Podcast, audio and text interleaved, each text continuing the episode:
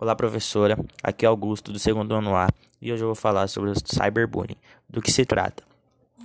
O cyberbullying é a prática de intimidação, humilhação, exposição, perseguição, calúnia difamação por meio de ambientes virtuais, como por exemplo redes sociais, e-mails e aplicativos de mensagens. Na maioria das vezes, são os adolescentes responsáveis por tais atos.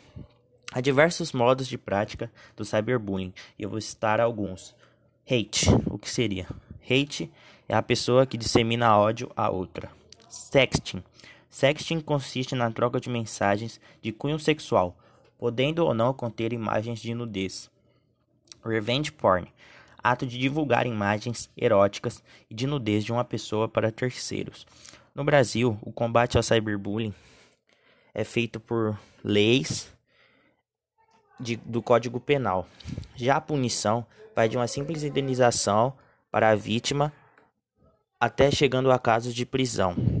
Para você ser preso no Brasil por prática de cyberbullying, você tem que ser maior de idade. Caso ao contrário, o seu responsável paga uma fiança, uma indenização para a vítima.